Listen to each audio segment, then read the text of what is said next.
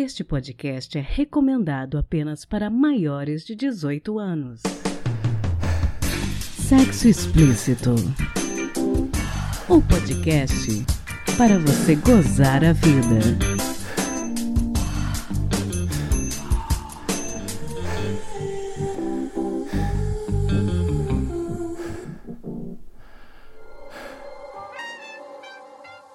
Antes do episódio começar, um aviso: esta conversa sobre BDSM será melhor aproveitada por você se ouvir o episódio anterior gravado com Lucas Ares neste podcast em 2019, chamado BDSM Tudo que você sempre quis saber. Nesse episódio, que gravamos há dois anos, discuti conceitos mais básicos do BDSM, enquanto hoje eu trago conceitos e discussões com um pouco mais de profundidade. Além de conversar novamente com o Lucas, eu também conversei com Equina Nur, que é praticante de pony play, uma das possibilidades de fetiche e fantasia que o BDSM oferece. Peço a vocês que ouçam este episódio como deve ser ouvido qualquer outro episódio deste podcast, com a mente aberta e com respeito aos meus convidados. Tive muita sorte de conseguir conversar com pessoas com tanto conhecimento, dispostas a esclarecer temas que são muitas vezes motivo de tabu enorme na sociedade e na mídia. Então, convido vocês a, junto comigo, ouvir e refletir, beleza? Como sempre, estou lá no sexo explícito podcast gmail.com aguardando as opiniões de vocês. E lembro que nós temos um Curioscat para dúvidas anônimas, o curioscat.qa barra sexo explícito. Vocês pararam, não sei porquê, de mandar dúvidas por lá, então eu não tenho material para fazer o perguntas e respostas com o Rodrigo Torres. Mandem as suas questões por lá para eu poder voltar a convidar o Dr. Rodrigo a gravar comigo. E quem sabe até para outro episódio sobre BDSM, hein? O que, que vocês acham? curioscat.qa barra pod sexo explícito. Por fim, quero agradecer a todo mundo que assistiu na última sexta-feira ao nosso sorteio no nosso Instagram do kit Casal Sex da Universo dos Prazeres. Lembrando que só os nossos contribuintes no valor de 10 reais são elegíveis para os sorteios. Então participe do próximo e não deixe de ir ao PicPay e ao Apoia-se e se tornar o nosso contribuinte. E agora, bora pro episódio de hoje!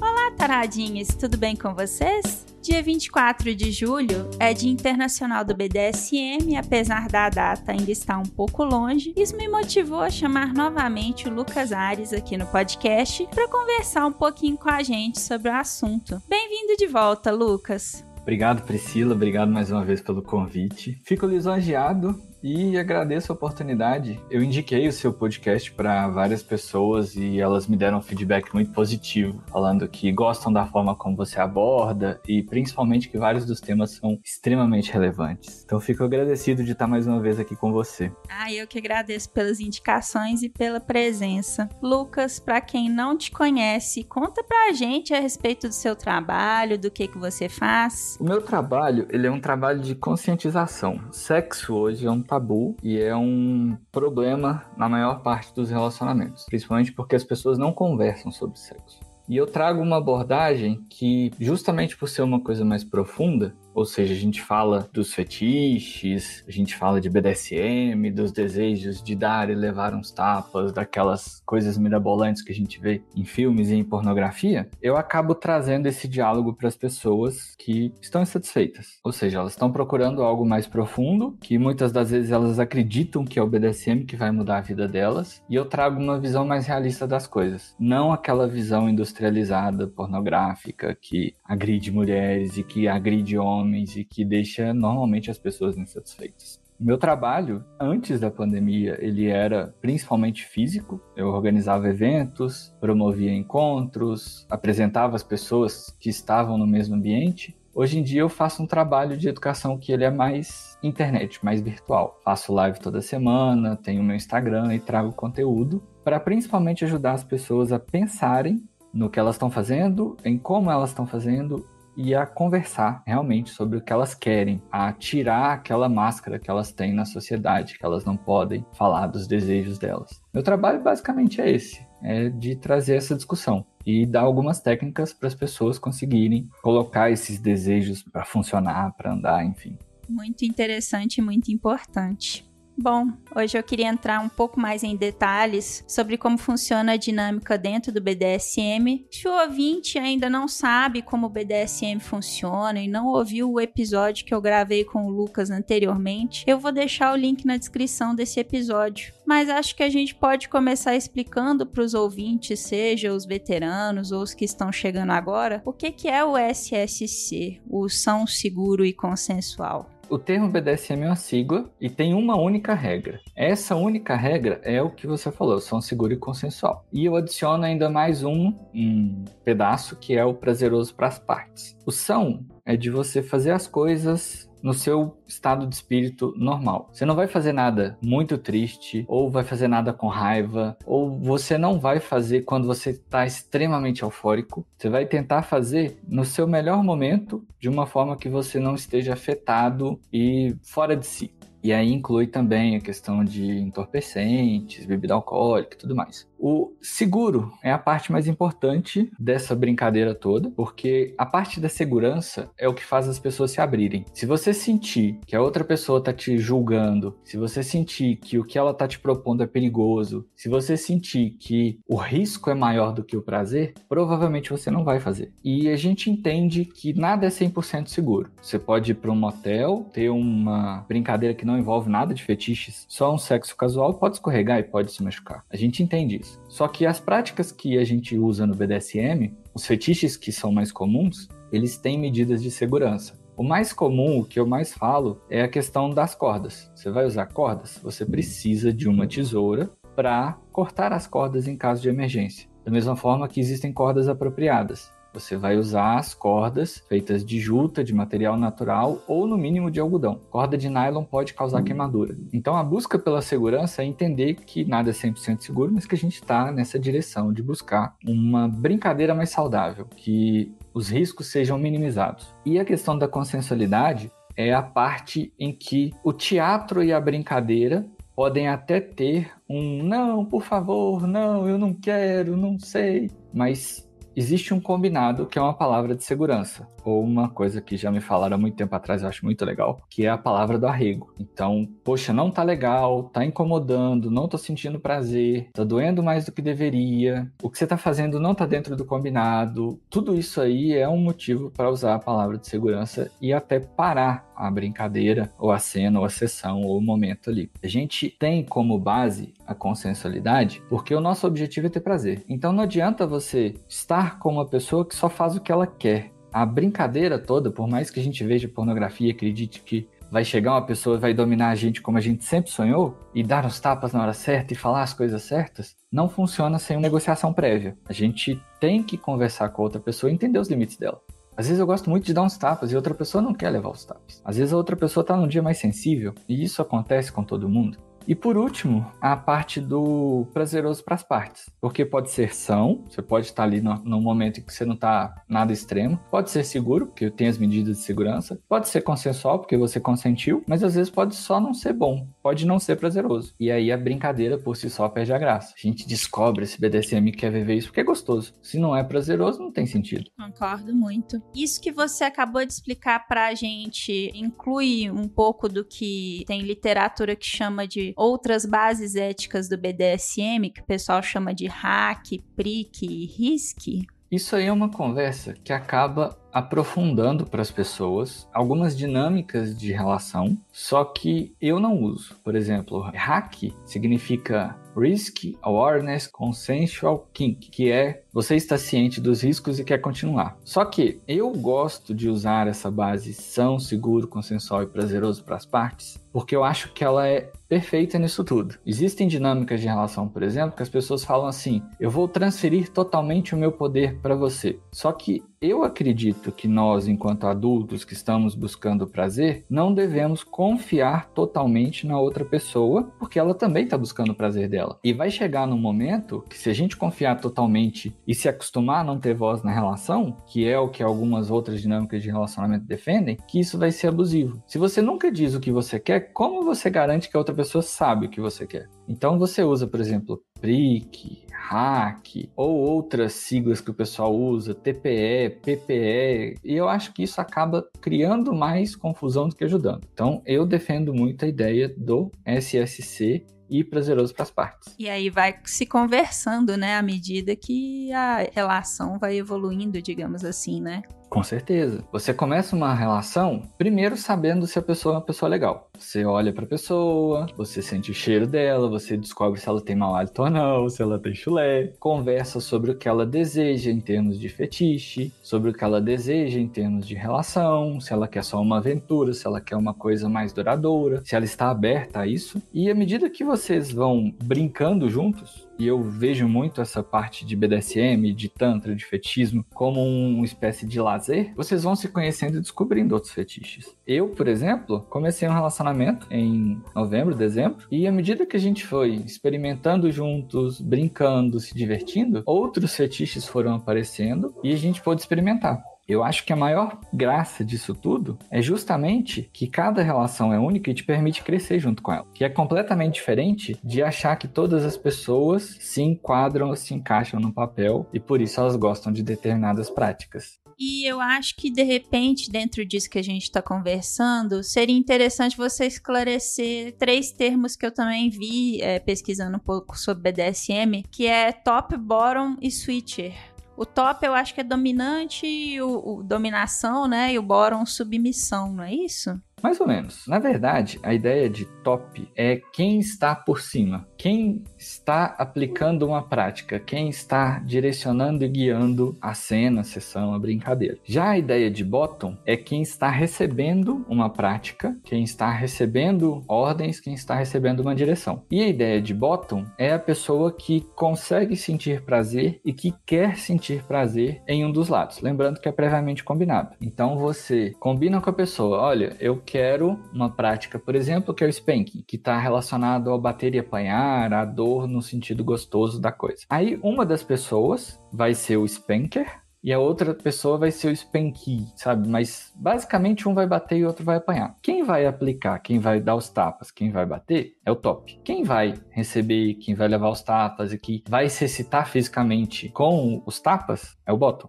Já a ideia de switcher, ela entra se você consegue escolher qualquer um dos lados e conforme você se projeta para outra pessoa com seu interesse. Normalmente, um top não aplica num outro top, normalmente um bottom não aplica no outro bottom. Se o bottom aplicar, ele vai ser o top. Se o top receber, ele vai ser o bottom. Entendeu a ideia? Sim. Essas dinâmicas podem variar ao longo do tempo ou das relações, tipo, você pode ser top num relacionamento, bottom em outro, às vezes simultaneamente em relacionamentos diferentes. Isso é comum? Sim. Inclusive, quando eu comecei nisso tudo, lá em 2008, que eu fui viver e descobri esse meio que em Belo Horizonte tinha, eu comecei como top ou como dominador. E à medida que eu fui me descobrindo, me conhecendo, as pessoas que eu fui me relacionando, eu me descobri posteriormente como um switcher, que é uma pessoa que tem prazer em ambos os lados em ambos os jogos, tanto como top quanto bottom. Existem pessoas, por exemplo, no meu convívio, que são pessoas switchers que têm um tesão muito grande no lado masoquista da coisa. Então, normalmente numa relação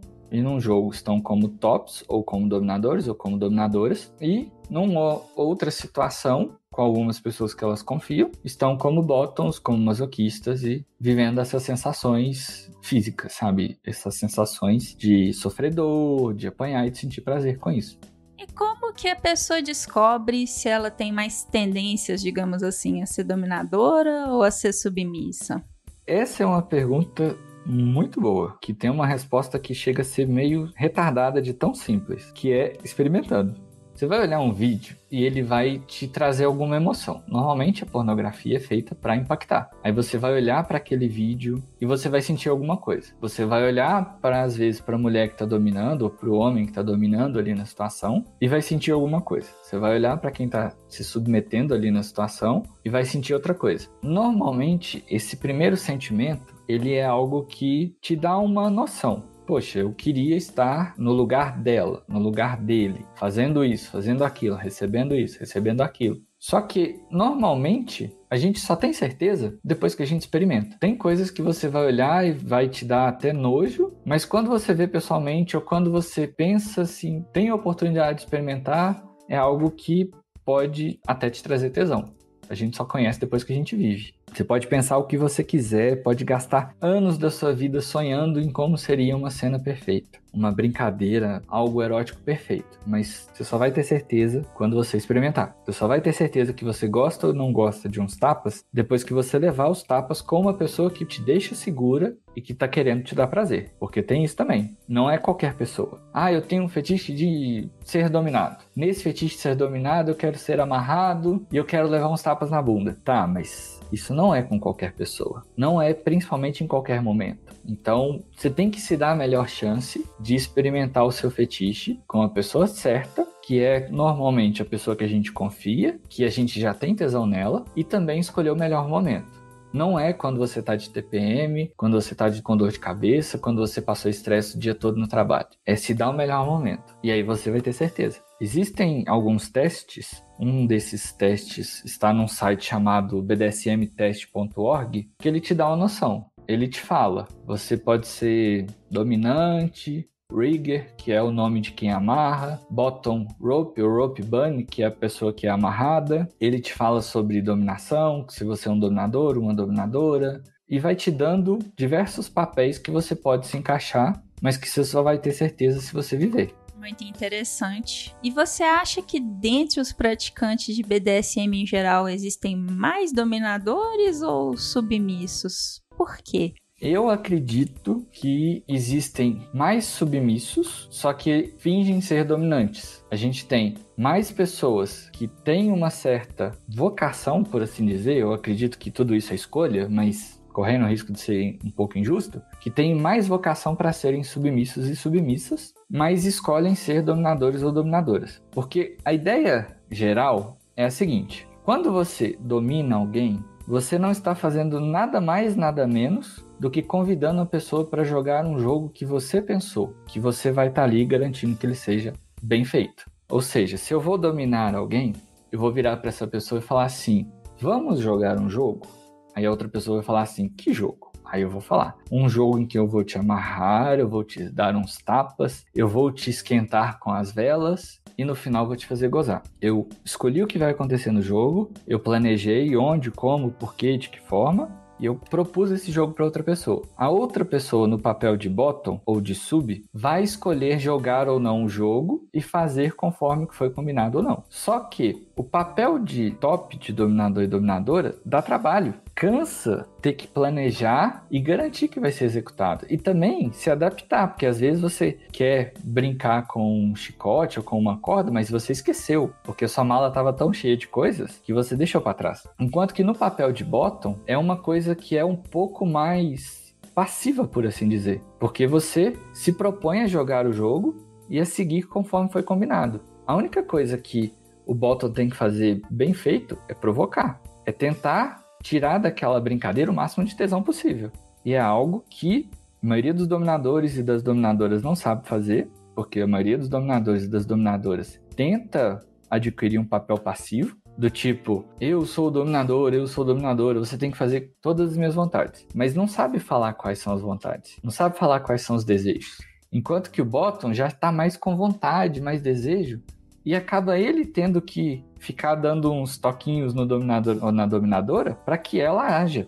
Então o jogo está meio invertido. E eu acredito que a maioria das pessoas se coloca como top também, como dominador ou dominadora, por uma questão de insegurança, como uma questão de não assumir, por exemplo, que sente tesão levando uns tapas. Porque às vezes isso vai afetar a imagem dele como homem, como dominador, como macho. Às vezes vai afetar a imagem da mulher como uma mulher mais bem resolvida, como uma mulher decidida. E aí as pessoas acabam criando máscaras para algo que elas não deveriam criar máscaras. Engraçado como mesmo dentro de uma prática que, né, você tem que ter a cabeça mais aberta e mais esclarecida, como BDSM. Também a gente tem essas questões relacionadas a machismo, né? Infelizmente, o meio BDSM é extremamente machista. Os homens encarnam certos papéis dentro do meio BDSM, e aí eu descobri com a minha namorada, que é minha submissa, eu descobri com outras mulheres também, que os homens abordam as mulheres no Instagram independente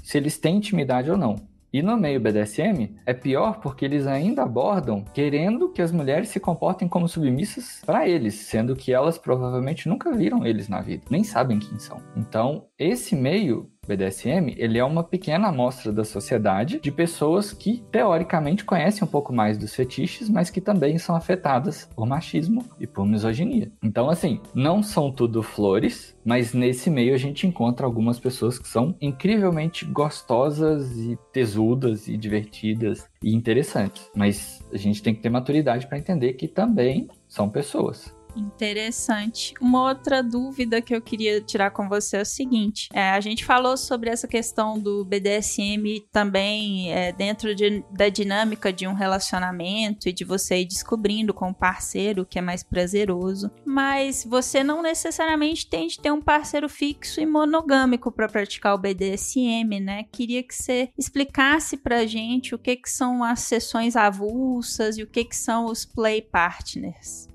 Bom, uma das classificações, entre aspas, que a gente tem num status de relacionamento é o play partner. A gente tem o dominador e a sub, o dominador e o sub, ou qualquer variação de gênero que tem um relacionamento. A gente tem o pet e o handler, ou handler, ou owner, ou alpha, que também são relacionamentos. E a gente tem o play partner. Normalmente o play partner é uma pessoa com quem você joga junto. Não necessariamente requer um relacionamento afetivo, mas requer uma certa confiança e uma certa cumplicidade. Às vezes a pessoa tem um desejo de levar uns tapas, e aí no relacionamento dela com uma outra pessoa, a outra pessoa não tem interesse em dar os tapas. Então ela procura um play partner que atende a essa necessidade. E os dois conversam e estabelecem ali uma relação de troca. Uma pessoa quer bater, a outra pessoa quer apanhar. Uma pessoa quer interpretar um papel, a outra pessoa quer interpretar um outro papel complementar. E as duas pessoas se divertem. Eu acredito muito que quando a gente começa a se aventurar nesse meio de fetiches, é muito mais fácil a gente viver um fetiche isolado, ou seja, em vez de você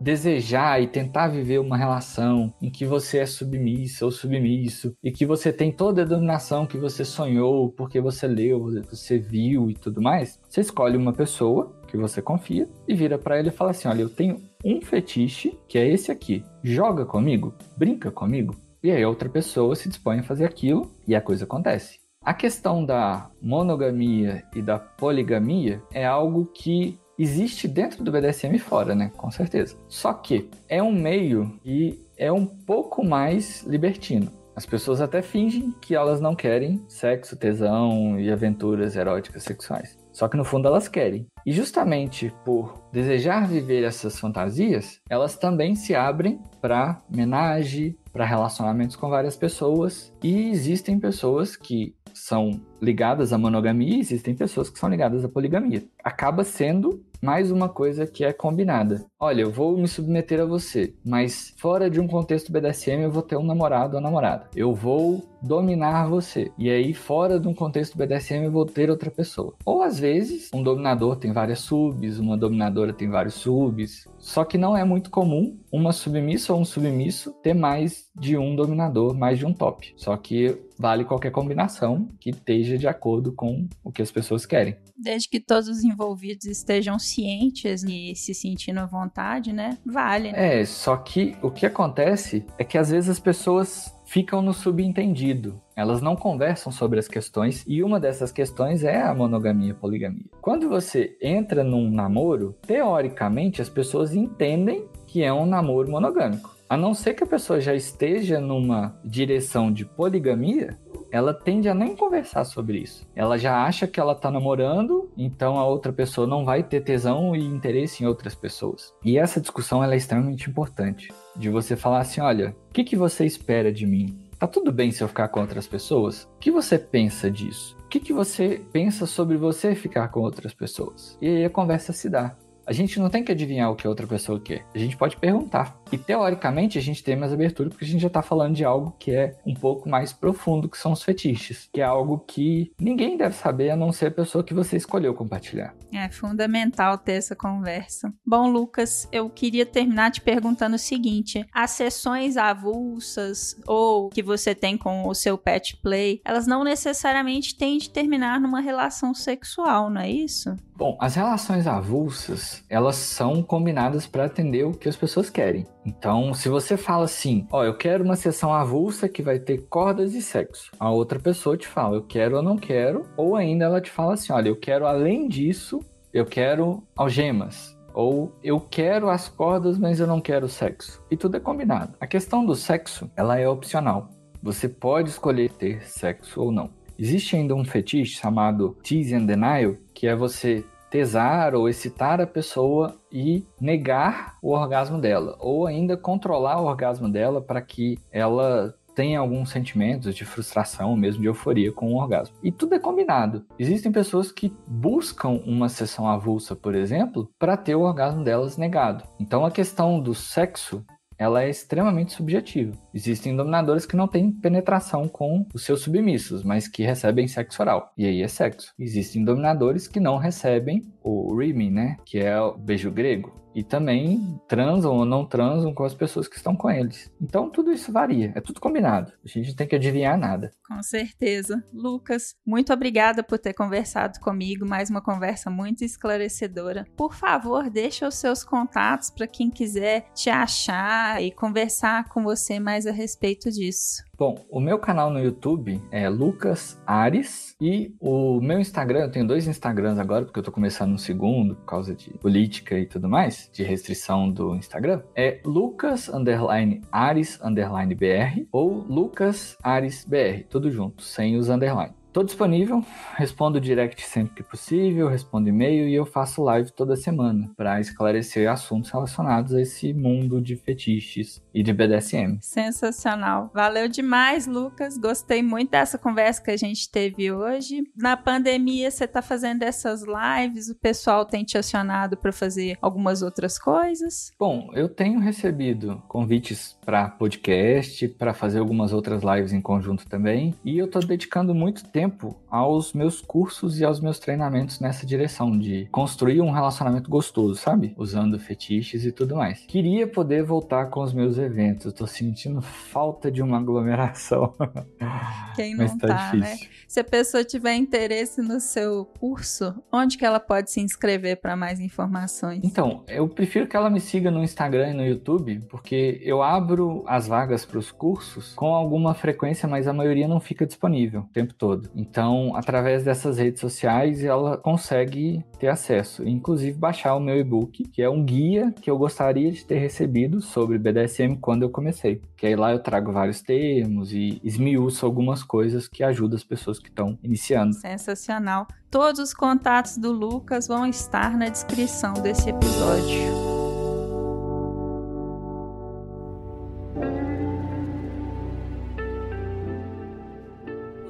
Antes da gente continuar esse bate-papo, continuar o episódio, eu gostaria de informar vocês que o podcast Sexo Explícito e a Universo dos Prazeres estão com uma parceria que vai te deixar vendo estrelas. Passa lá em www.universodosprazeres.com.br e confere tudo que tem de bom. Aí, quando você for fechar o seu pedido, digite Taradinhas no cupom de desconto e ganhe 10% de desconto na compra de qualquer produto. É isso mesmo, digite Taradinhas e ganhe 10% de desconto em vibradores, estimuladores clitorianos, velas para massagem e muito, muito mais que você precisa para gozar mais a vida. Aproveite esse desconto para todos os taradinhos. É o universo dos prazeres trazendo um universo de prazer para você.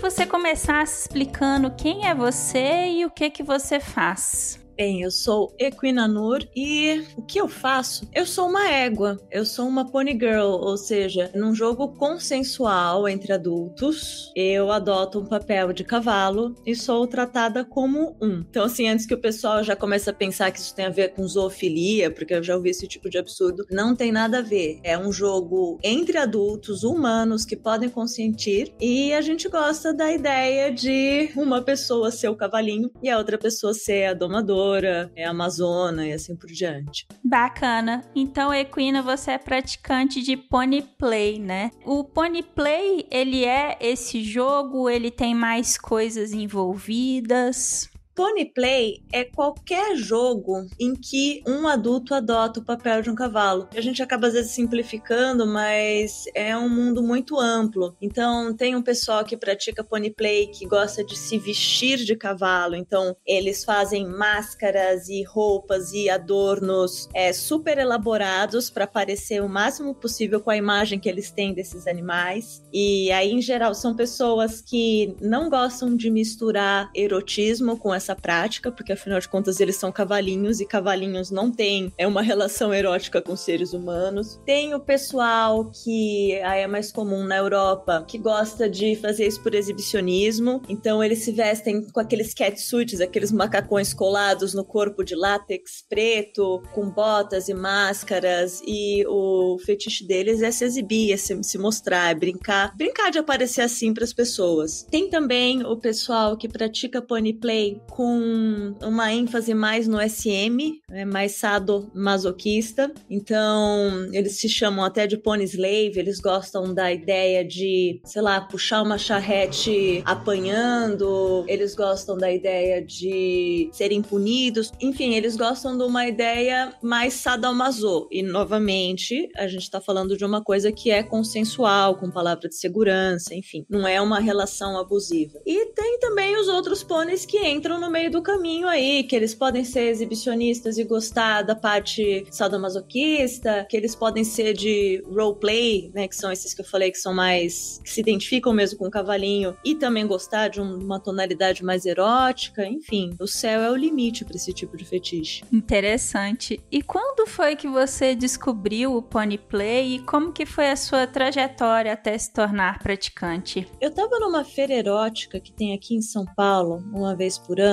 em 2010. E aí passou diante de mim um pony boy. Era um cara com uma máscara de cavalo, umas luvinhas de casco. Eu acho que ele tava com um coturno preto, uma cueca preta, uma sunga, alguma coisa assim. E eu fiquei muito mexida com aquela imagem, eu fiquei muito impactada, porque foi assim, praticamente como ver um minotauro, só que um minotauro com a cabeça de cavalo. E fiquei atrás do cara na festa inteira, mas enfim, eu sou uma pessoa muito tímida, não tive muita coragem de me aproximar. Aí eu não sei muito bem como, eu eu cheguei no termo pony play. Eu não lembro se eu perguntei para alguém na festa ou se eu acabei achando na internet, mas o fato é que eu achei o termo e comecei algumas pesquisas. Na época eu não sabia o que, que era BDSM direito, não fazia ideia, mas eu consegui achar alguns vídeos no YouTube de Pony Play e eram vídeos que eu não consigo encontrar hoje em dia. Eram mulheres filmadas da cintura para baixo, andando na pontinha dos pés, e o, não sei se é o jeito que elas andavam ou o foco que a câmera dava lembrava muito a pata de um cavalo andando no chão. Eu achava aquilo extremamente sexy. Enfim, aí eu me trancava no quarto de vez em quando para imitar esses vídeos. Eu via, imitava e a sensação de estar tá fazendo isso era muito muito prazerosa.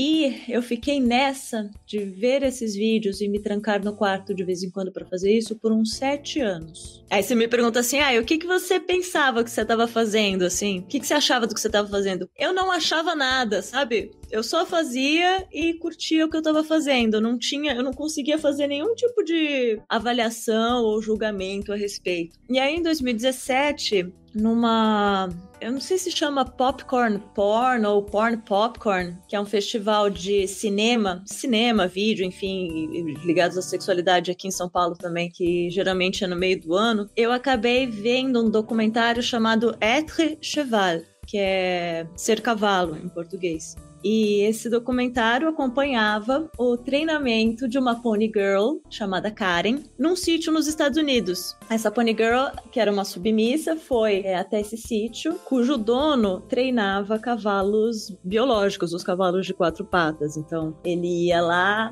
domava cavalo, adestrava, enfim. E ele também fazia isso com cavalos humanos. Então, vendo esse vídeo, eu pude entender um pouco mais dessa dinâmica, porque eu vi as cenas dela toda vestida de cavalo, com um bridão enfiado na boca, e ele comandando ela para ir para frente, para trás, para virar, ela com os olhos vendados tendo que confiar só na, nos gestos e nos sons que ele fazia, como um cavalo de verdade mesmo. E aí eu saí desse, desse filme enlouquecida, porque foi a primeira vez que eu parei para pensar que eu poderia viver isso com alguém segurando as rédeas e me comandando. Saí assim muito, muito animada, pedi pro meu amigo Baunilha que tava comigo naquele momento me fazer de cavalinho, brinquei com ele, falei: "Deixa ser seu cavalinho, enfim. E, e fiquei muito, muito fissurada. Aí eu fui atrás do meio BDSM, porque aí eu entendi que isso tinha a ver com BDSM, no, no filme eles explicam. E foi uma, uma incursão meio difícil, porque assim, é um meio que não é tão aberto, eu não, não sabia em quem eu podia confiar, quem eu não podia, enfim, eu acabei desistindo. Aí, um ano depois, eu vi uma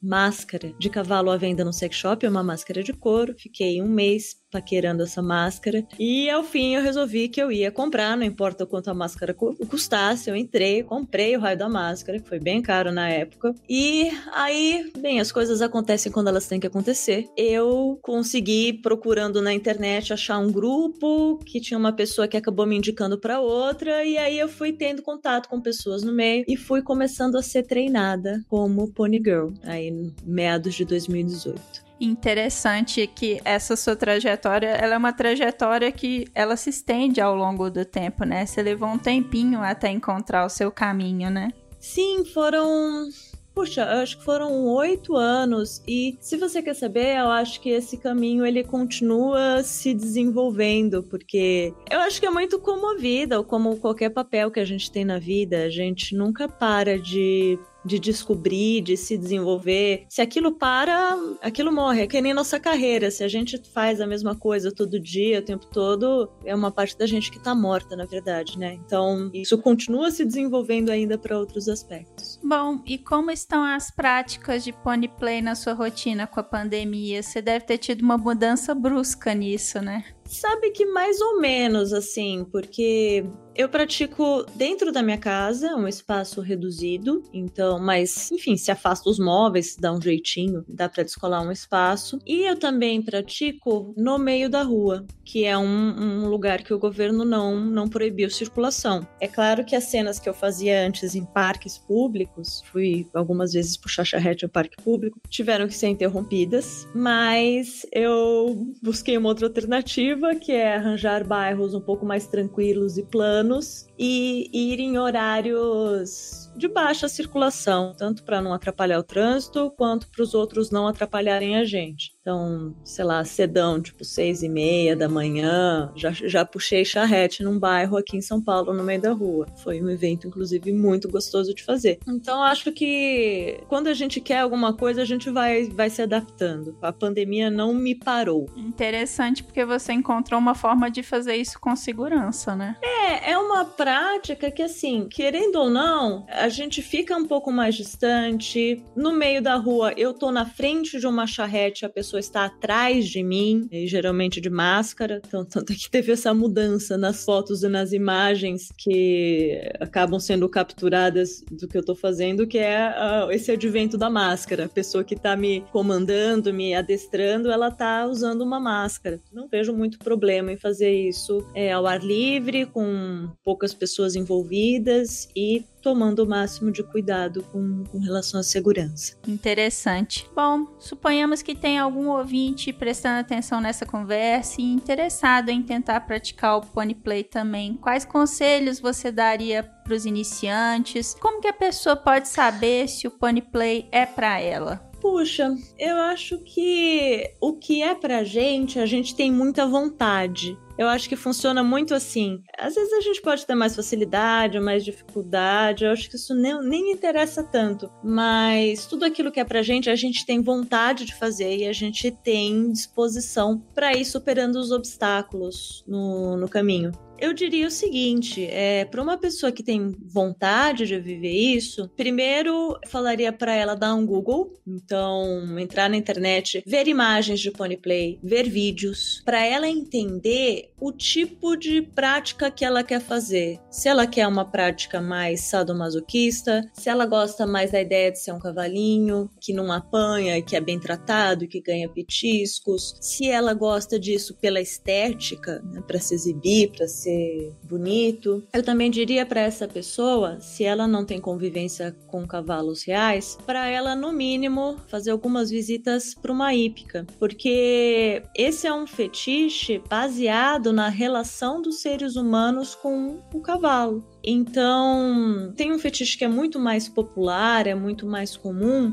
que é o dog play, o puppy play, em que uma pessoa é o cachorrinho e a outra é o ser humano. E por que, que isso é mais popular? Ao meu ver, é porque todo mundo ou já teve um cachorro, ou já conviveu porque o vizinho tinha, porque o parente tinha, porque o primo tinha. O, o cachorro, a relação com o cachorro é algo muito comum para a maioria das pessoas. A gente sabe os sinais que um cachorro faz quando ele tá bravo, ou quando ele tá feliz, a gente sabe como é que ele brinca, entendemos mais ou menos o que o cachorro pode comer, o que, que não pode, enfim, a gente tem isso no nosso convívio. E até se você perguntar, ah, imita um cachorro, mesmo que você não tenha uma grande habilidade de imitação, você vai conseguir ter uma. Você tem uma referência de convívio para poder imitar. Então, se a pessoa não tem nenhum tipo de convívio com o cavalo real ou com o meio equestre, ela vai ficar muito limitada na prática dela. Um exemplo, como é que ela vai, por exemplo, pensar que tipo de atividade ela quer fazer? Porque você pode ter um prazer, por exemplo, de executar movimentos de uma forma perfeita e fazer uma prova de adestramento, que é uma modalidade equestre. Você pode querer fazer salto, você pode querer puxar charrete, você pode querer, não sei, fazer uma, uma passeata, uma, uma exibição. Então, se a pessoa não tem nenhum tipo de contato com isso, ela não vai ter inspiração para poder brincar. Acho que é isso que eu diria. É um conselho muito interessante. Bom, tem mais alguma coisa que você gostaria de falar sobre o Pony Play para mim, para os ouvintes? Nossa, tem tanta coisa. Depende muito, assim, eu acho que do que o pessoal quer saber. Eu acho que eu posso falar qual que é o prazer que eu tenho com essa prática. Que é uma coisa aí também muito individual, cada um gosta dessa prática por um motivo diferente. Eu gosto dela pela sensação de estar sendo controlada. Então, quando eu pratico com alguém, eu estou usando uma cabeçada que é uma peça de couro que envolve minha cabeça e coloca um bridão na minha boca. Sabe aquilo que a gente geralmente chama de cabresto no cavalo? É, o nome disso, na verdade, é cabeçado. O cabresto é uma, é uma estrutura de corda que você coloca na cabeça do cavalo para lida, para dar banho, para levar ele de um lado para o outro. Aquilo, aquela peça de couro com uma peça de metal na boca, que é usado quando a pessoa está montando em cima do cavalo, o nome disso é cabeçado. Então eu tenho uma adaptada para um rosto humano, é, que inclusive foi feita por um, por um cara que faz artigos para cavalo. Eu conversei com ele, ele topou fazer isso, uma maluquice é, esse bridão na minha boca tá ligado a rédeas e essas rédeas estão na mão de uma outra pessoa. É, além disso, na minha mão vão luvas em formato de casco. Então, são luvas que deixam a minha mão com um punho fechado dentro delas. Então, imagina isso: você tá com as mãos fechadas, encerradas numas luvas que você não consegue tirar. Você não tem mais mãos para usar. Então eu fico com essa cabeçada, fico sem a possibilidade de usar as mãos. E a pessoa que tá me comandando, ela pode me chicotear, pode me mandar beijinhos, aquele barulhinho que a gente faz para cavalo, né? E com tudo isso ela vai me controlando. Então ela me chicoteia, a dor me faz querer andar, né? Eu vou me movimentar. E se ela quiser que eu vire para a direita, ela vai puxando um pouco a rédea direita para virar a minha cabeça. Ela tá andando, vai andando atrás de mim, vai virando a minha cabeça para onde ela quer que eu vá. Então é uma sensação muito interessante e para mim extremamente excitante ser completamente controlada na velocidade e direção que eu estou andando. E é controlada mesmo, não é que assim ela me dá uma dica dá uma puxadinha e eu penso, ah, eu tenho que virar a minha cabeça, eu tenho que. Não, é antes disso. Ela já virou a minha cabeça. A única opção que eu tenho é ir. É claro, eu posso ficar brigando com ela, tentando puxar a cabeça para um outro lado. Poderia fazer isso, mas é muito desconfortável, porque o pescoço, é a cabeça, a gente não tem força aí. Então é muito natural e seguindo. A sensação é parecida de, de, com a de ser conduzida numa dança, sei lá, tipo forró, sabe? Acho que quem dança e quem, quem já foi conduzido sabe essa sensação de de repente a pessoa é, te empurrar um pouquinho na cintura, te puxar e você naturalmente vai fazendo aqueles movimentos para qual você está sendo convidada porque aquilo é o mais fácil de fazer no momento. Então é muito parecido com essa sensação de dança.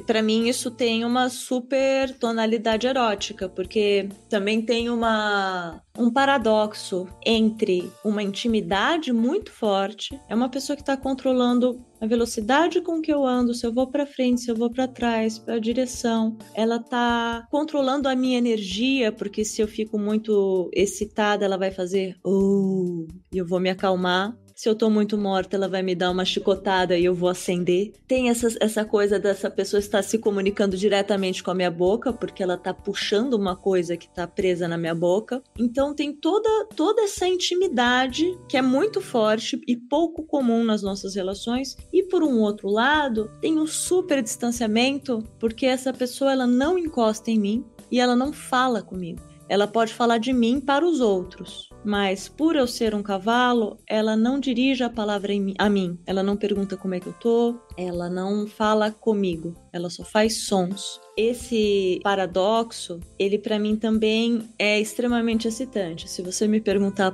por que, eu não vou saber te responder. Mas é, ele assim é um, é um estado que eu fico em que eu sinto muito mais o meu corpo, eu sinto muito mais as minhas sensações. Eu não olho muito para o caminho, eu já já puxei charrete com uma venda nos olhos que me possibilitava ver só um, dois metros para frente, assim, no máximo. Então, eu fico totalmente à mercê dos comandos daquela pessoa, eu fico à mercê de como que ela tá me comandando. Então, é uma vivência para mim, pelo menos, extremamente intensa. E é, é, muito comum, inclusive, quem gosta de pony play, gostar de alguns fetiches de objetificação. Então, são pessoas que têm fetiche com ser ou tratar o outro como se fosse uma boneca, uma boneca que pode ser e geralmente é para uso sexual, tratar o outro ou ser transformado num objeto mesmo, então deitar no chão para ser um tapete, ficar de quatro para ser um apoio de pé, uma mesa e assim por diante. Por causa dessa relação de transformar um outro num, num corpo que vai ser útil. E além desse fetiche com objetificação, quem curte pônei, isso não é uma regra, assim, isso é uma coisa que eu observei conversando com pessoas. É, geralmente curtem restrição.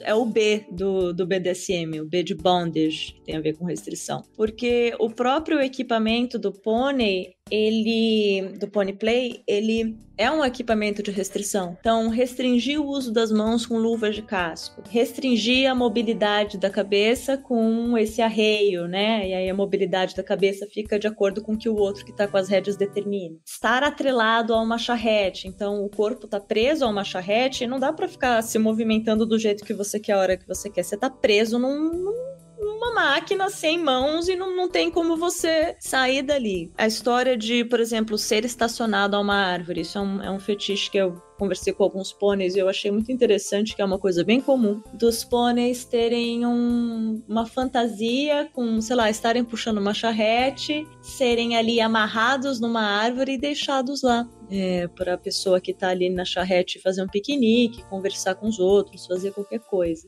É um fetiche muito rico. Eu acho que tem muita coisa para falar sobre pony play. Eu poderia passar o dia inteiro falando, aliás. Fantástico. Equina, muito obrigada por participar do podcast e trazer essa perspectiva tão esclarecedora e rica pra gente. Ah, imagina, foi um prazer. Eu adoro falar de pônei, você tá me fazendo um favor.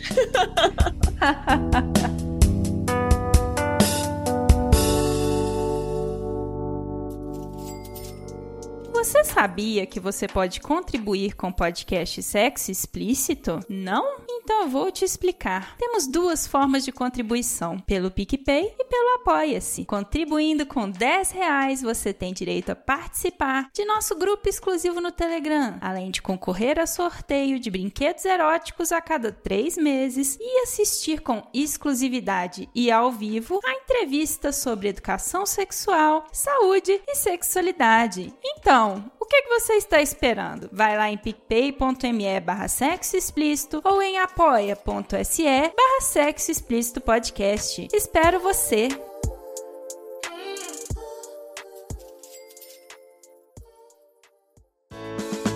Se toca.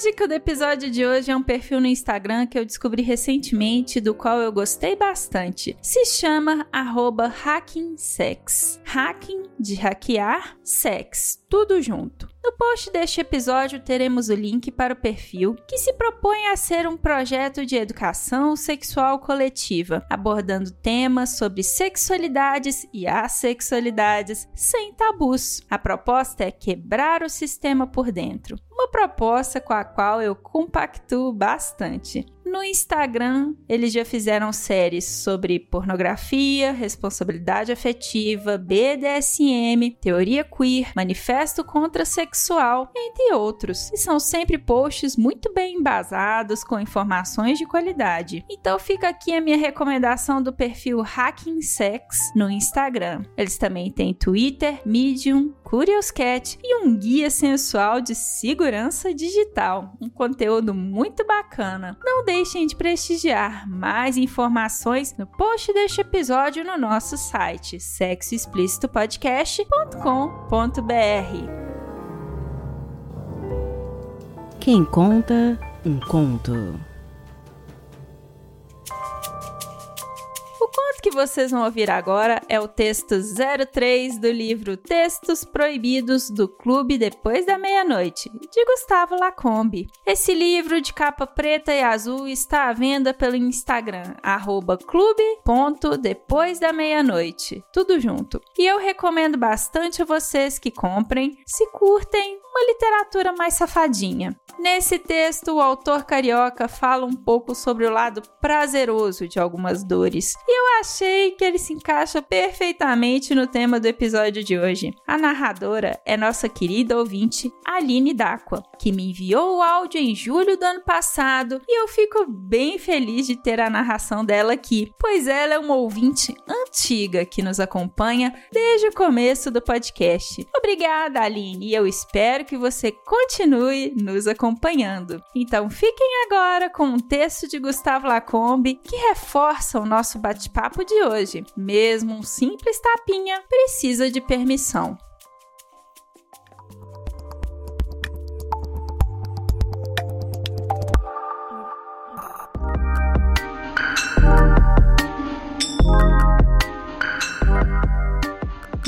tapa bem dado deixa a marca da mão na bunda e o roxo para o dia seguinte, além de aumentar o tesão na hora da foda e dar prazer. Mas não é bagunça. Não é para chegar batendo como se a bunda alheia fosse um frasco de shampoo no final. É preciso que a situação peça, ou quem sabe que um dos dois insinue. Conheço mulheres que falam que essa permissão é meio demais.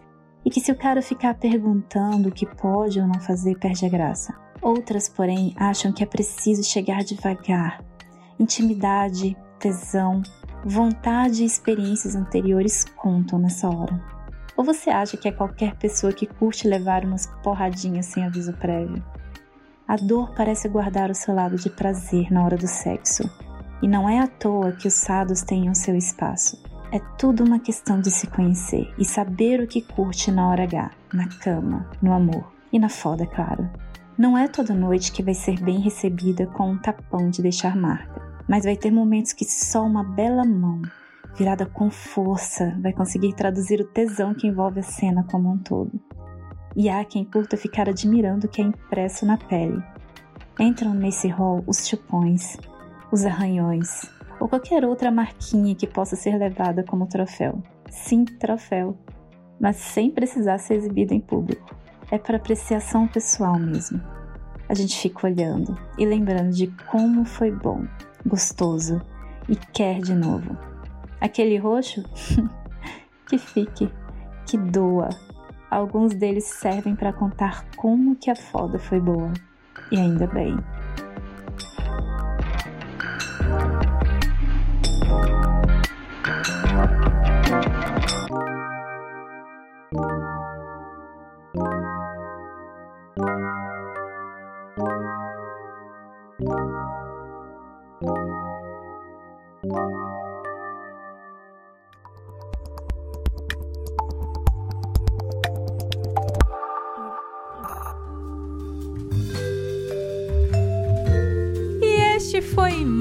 Episódio do podcast Sexo Explícito. Foi bom para você? Com edição e vinhetas dela mesma, Cafeína do podcast Papo Delas, eu despeço, lembrando que todas as informações sobre esse e os demais episódios estão em sexoexplicitopodcast.com.br. Nosso site é o melhor lugar para você ouvir o nosso podcast. Agradecendo aos meus contribuintes do mês de maio pelo PicPay e pelo Apoia-se. Mariana Foster, Magno Leno, Sérgio Garcia, Beatriz Fuji, Adriele Oliveira, Tamara Lolégio, Tabata Lima, Cleide Fernandes, Rogério Oliveira, Guilherme Fioroto, Ryan Carlos, Souza de Lucas e José Victor de Macedo. Obrigada demais por apoiarem Mulheres Podcasters. Estamos no Instagram no arroba Sexo Explícito Podcast e você também pode me ouvir em qualquer agregador de podcast de sua preferência, além de Deezer, iTunes, Google Podcast e também no YouTube. E aí, o que, é que você está esperando? Bora gozar a vida? Beijo!